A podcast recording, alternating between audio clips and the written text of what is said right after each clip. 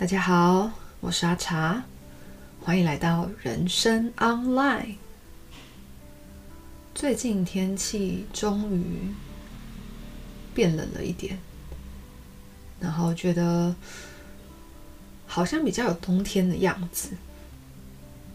那今天的背景，大家可能会听到一些车声啊什么的，因为今天是比较早录音，所以外面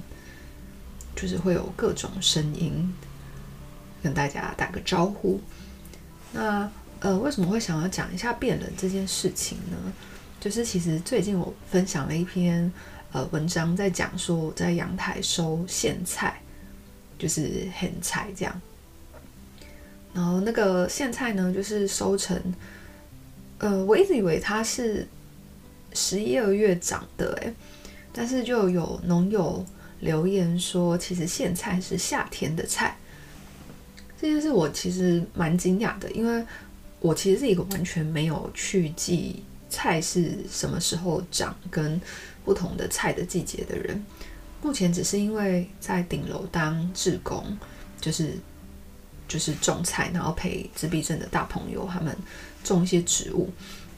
然后真的有发现说十一二月他们那个土地上面我们都没有撒种子哦，它就是。真的长了很多小的苋菜苗，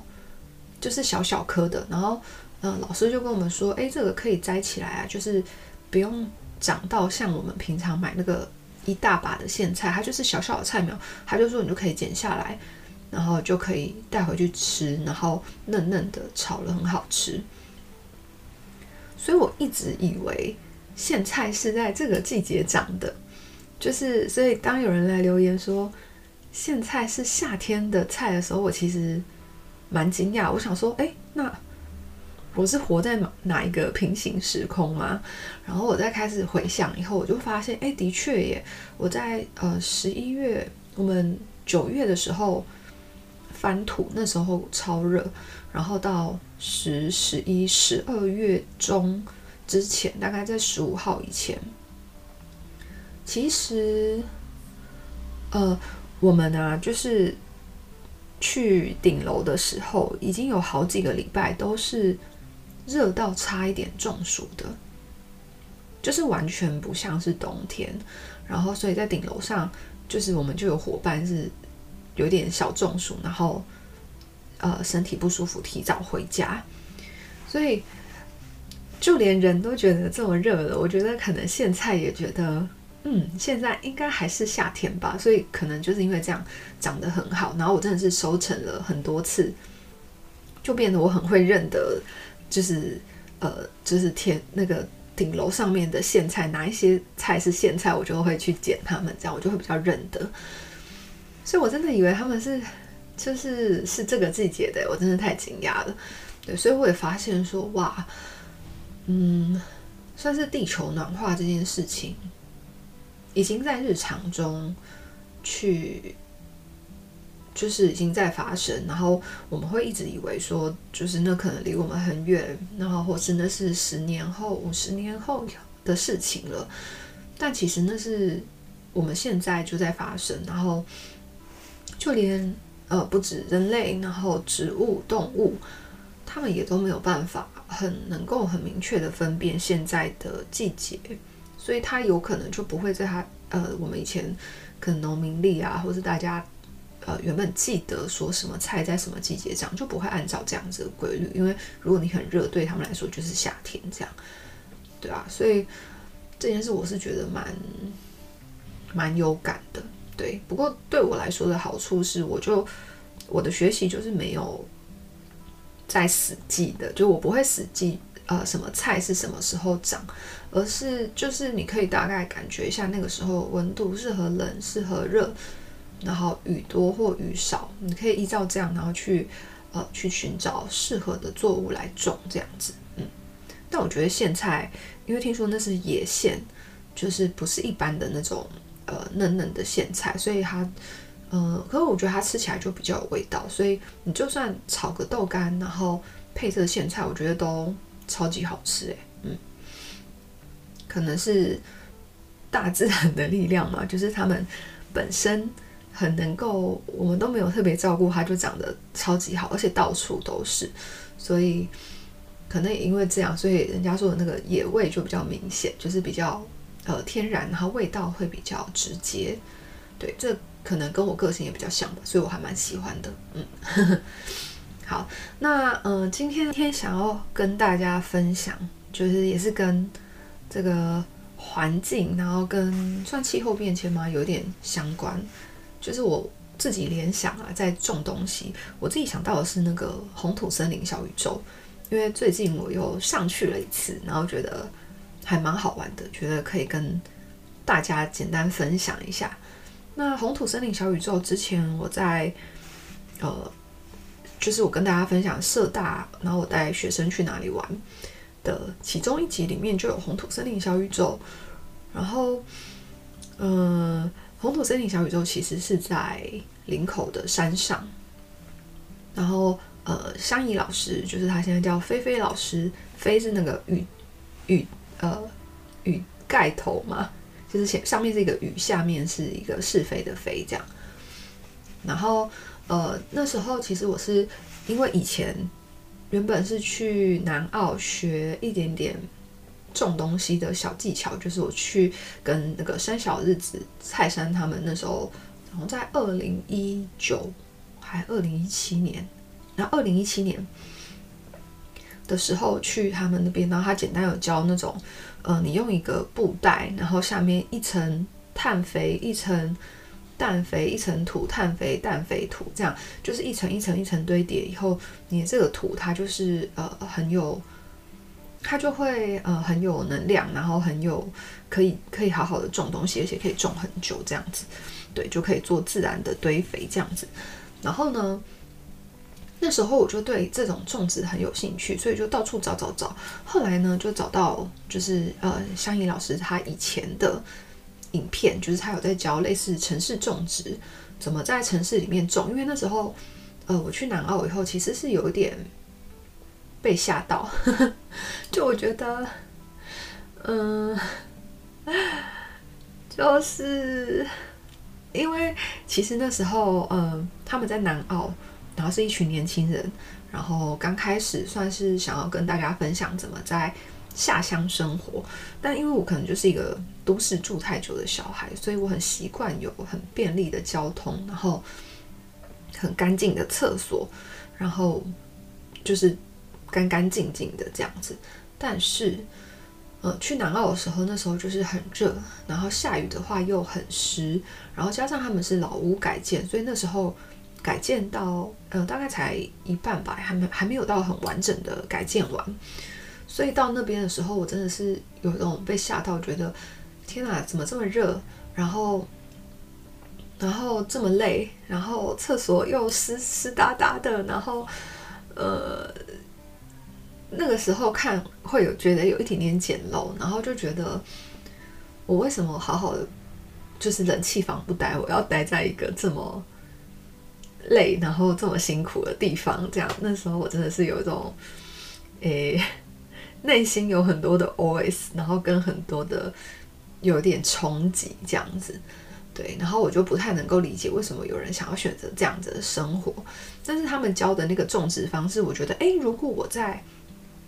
城市可以做到的话，我觉得好像蛮棒的。那既然我没有办法下乡生活的话，不然我能不能把这种绿色生活的一些意识带到就是城市里呢？然后，所以我那时候就对。呃，就是城市的那种简单的种植很有兴趣，因为我就没有田嘛，所以我也没有办法，就是实际在城市里面种田。然后你要叫我下乡，我也是无法，所以我就觉得，哎，这个东西我觉得很棒。所以那时候找到香怡老师的影片的时候，我就是真的是查了超级多，然后觉得这个东西超级棒，然后。是真的把它做成懒人包整理起来，所以需要的朋友，他们可能有的都会呃来问我的时候，我就会直接发懒人包给他们，这样，然后让他们知道有哪些影片可以参考。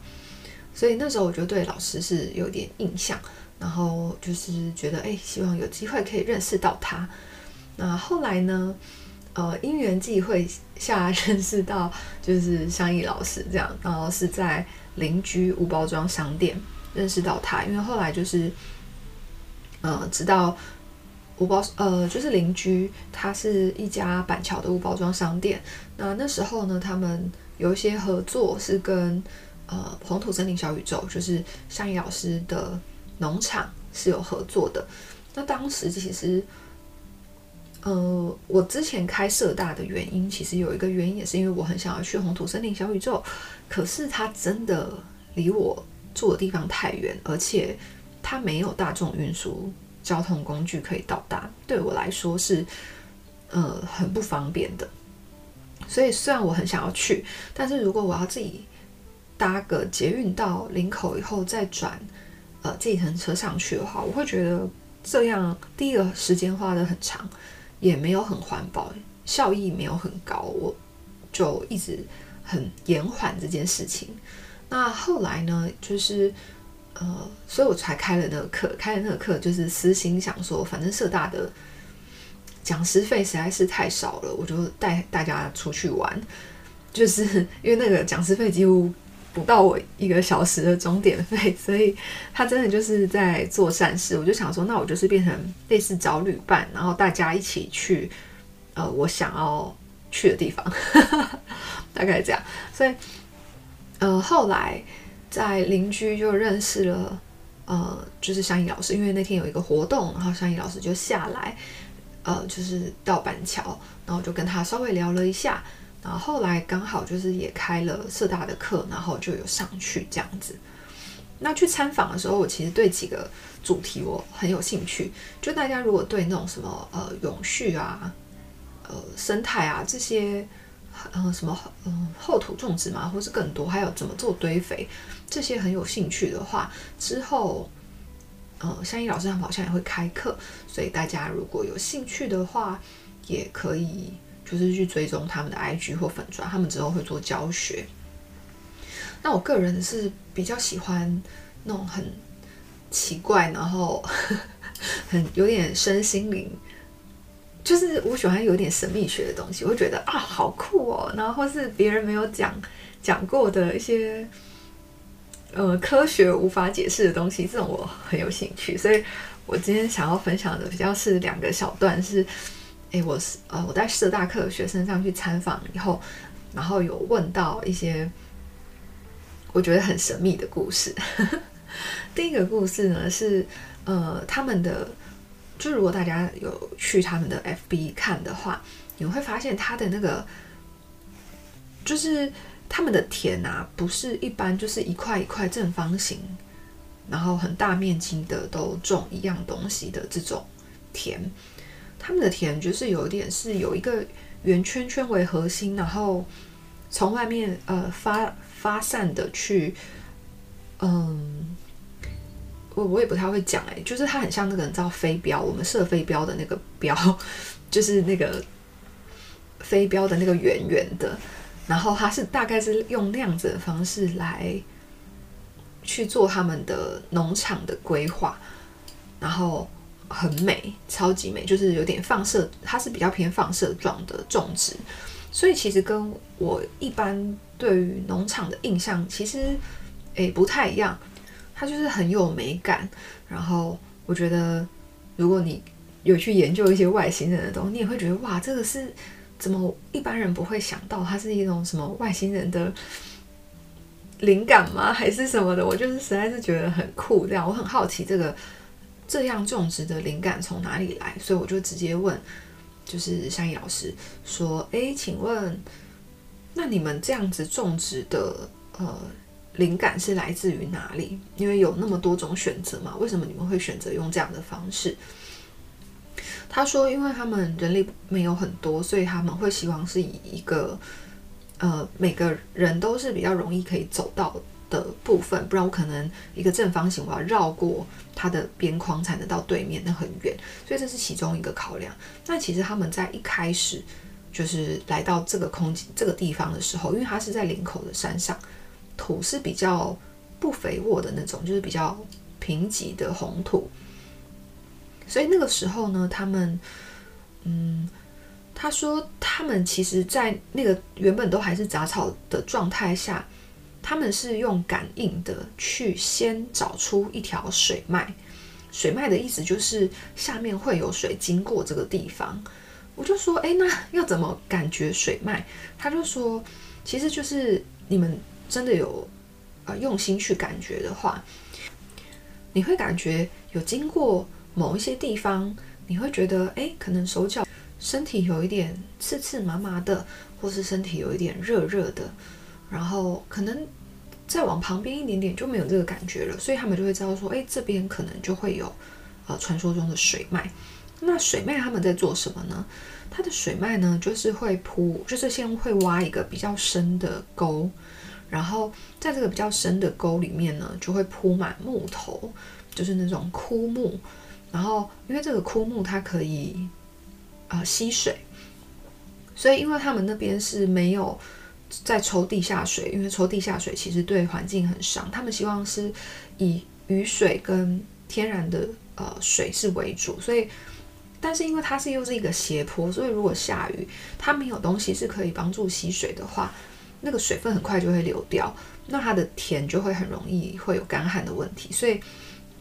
他就用这条水脉来保水，所以下面就有很多很多的呃木头跟木屑，所以老师在给我们看的时候，他会用手，就是它看起来是干的哦，可是他简单用手简单的挖一下，就会看到下面那个土都是湿的。真的超级无敌酷，我就觉得哇，天啊，真是太好玩了！就是，就是这是神奇的故事第一个。那第二个神奇的故事呢是，呃，就是他们有另外一个地方，他在介绍，就是有点算是他们刚入门口的旁边。他就说，呃，他们有不同的朋友经过这个地方的时候，不约而同的跟他们说，这个地方有精灵。我想说，哎，精灵怎怎么这么酷？这样子，他说，其实像那个，呃，许瑞云医师就是在花莲慈济做类似那种能量治疗嘛，对的医师就会教你们，哎，其实情绪啊跟身体健康有关啊，怎么解的？这个就是大家有兴趣可以去查。他说，呃，许瑞云医师他上去的时候就也有跟他们说，哎，你们这一区有很多精灵哎，然后。不止徐瑞云医师说，他们说他们也有其他的朋友都不认识哦，大家互相不认识，也没有在同一天，也是经过同样一块地方，就跟他说：“哎，你这个地方精灵很多哎，这样超级无敌酷。”我听完就哎，我觉得很神奇。可是我其实到那边的时候，因为我就是呃麻瓜嘛，所以我其实也没有什么特别大的感觉，或是。呃，看到什么这样？但是我可以感觉到，就是，呃，这个地方有被，就是香怡老师他们有好好的照顾，然后这个地方感觉有留一个空间，是让呃精灵们可能可以，呃，可以在这边任意活动，就是感觉出来这个地方有好好的整理，是一个适合好好休息的地方。这样我觉得蛮神奇的。但是我猜你们在那边听，一定是觉得。啊，什么东西？什么这么神奇？然后听起来是不是有点迷信这样子？如果你们有兴趣，真的是可以找时间去看。不过它是呃十个人，就是你们要团报，然后团报的话就比较可以去参访，然后它的参访的费用也都不一样，就是你可以有简单的导览，就是走马看花，然后或是比较中度的导览，甚至是深度的导览。深度的导览听说就是可以比较讲到。种植方法啊，建筑啊，然后一些比较深的，他说这这种就比较适合你已经有在种东西，然后你想要了解的比较深度的人，嗯，对，反正就是这几个故事，我就觉得很有趣。然后，呃，香怡老师他就有分享到，他觉得就是知道这些东西以后，对他来说，其实就是，呃，对万事万物会更有敬重的心。然后，如果你要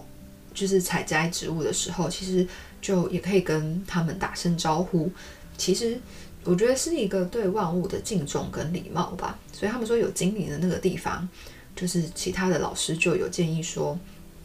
如果你要修剪是可以的，可是你可以先跟他们打声招呼说，哦，我们什么时候会呃做一些修剪呢，你们可以去旁边休息一下，这样子，这样比较不会伤害到他们之类的。反正我觉得很酷，然后也蛮好玩的。嗯，然后我自己很喜欢香叶老师他们对待土地的用心，还有我觉得对于除了土地的用心以外，我觉得对万事万物的那种敬重吧，可是又不会让你觉得太严肃，就是他是用好好的照顾这一块土地，然后来当做他的呃跟大家相处，然后跟大家交流的一个很棒的媒介，然后让大家知道说，哎，其实有这一个选择。那虽然我现在住的地方离同土森林小宇宙其实蛮远的，然后我也不是真的有呃这么多的时间可以常常上去呃参参访或是之类的，但是我自己就是会还蛮喜欢分享给我身边的朋友啦。就是如果我身边有很多的朋友呃想要多了解一点。嗯，友善种植，或是想要去参访一个很漂亮的地景等等，就是他们想要跟这个地球或是跟这个土地多一点连接的时候，我是真的还蛮喜欢推荐，就是红土森林小宇宙的，大概是这样。那这集其实这不是叶配哦，我的粉专都没有叶配，就是好啦，就是嗯。就是不是也配啦，就是它真的是一个我自己很喜欢分享的东西。就是对我来说，嗯，我觉得因为人生其实没有很长，然后我们也都是这个地球的过客。因为可能，嗯，五十年、六十年，甚至七十年后，可能我们就都不在了。就是应该说，我们这辈子可能就结束，我的身体就老了，然后可能就去。就是就不知道去哪里，这样 可能去下辈子，或是就不要想要再下来这样子之类的。但是，呃，我我是真的蛮希望可以留下一些比较干净的土地，然后干净的水源、干净的空气，留给后来下来的这些小朋友们、动物们，或是之后还想要下来地球体验的各种灵魂们，因为。我自己当初也是因为，呃，就是在原本的传统的学业跟职场上面，发现我就不是只能就是念书的人，所以对我来说，我会觉得为什么我长大以后连基本的生存，连要住哪里、要吃的东西，然后都要花这么多钱，然后我我。就是这么认真工作、过度努力的工作，都只是为了很基本、很基本的生存。就是天赋人权，不是应该我们生下来就是不用担心吃喝或是生存的事情吗？为什么我们现在把水弄脏、把土地弄脏，或是把环境变得很不友善，然后再花钱去买？净水器、空气清新机，再去买营养食品，再去创造这些共好呢？就是我觉得，为什么不能从源头就让这些小朋友连基本的生存不用担心，他就可以去好好的发挥他们自己？就以前对我来说，我会觉得我是这样的小朋友吧，所以我很希望这样被对待。嗯，对，反正大概就这样，所以我也希望。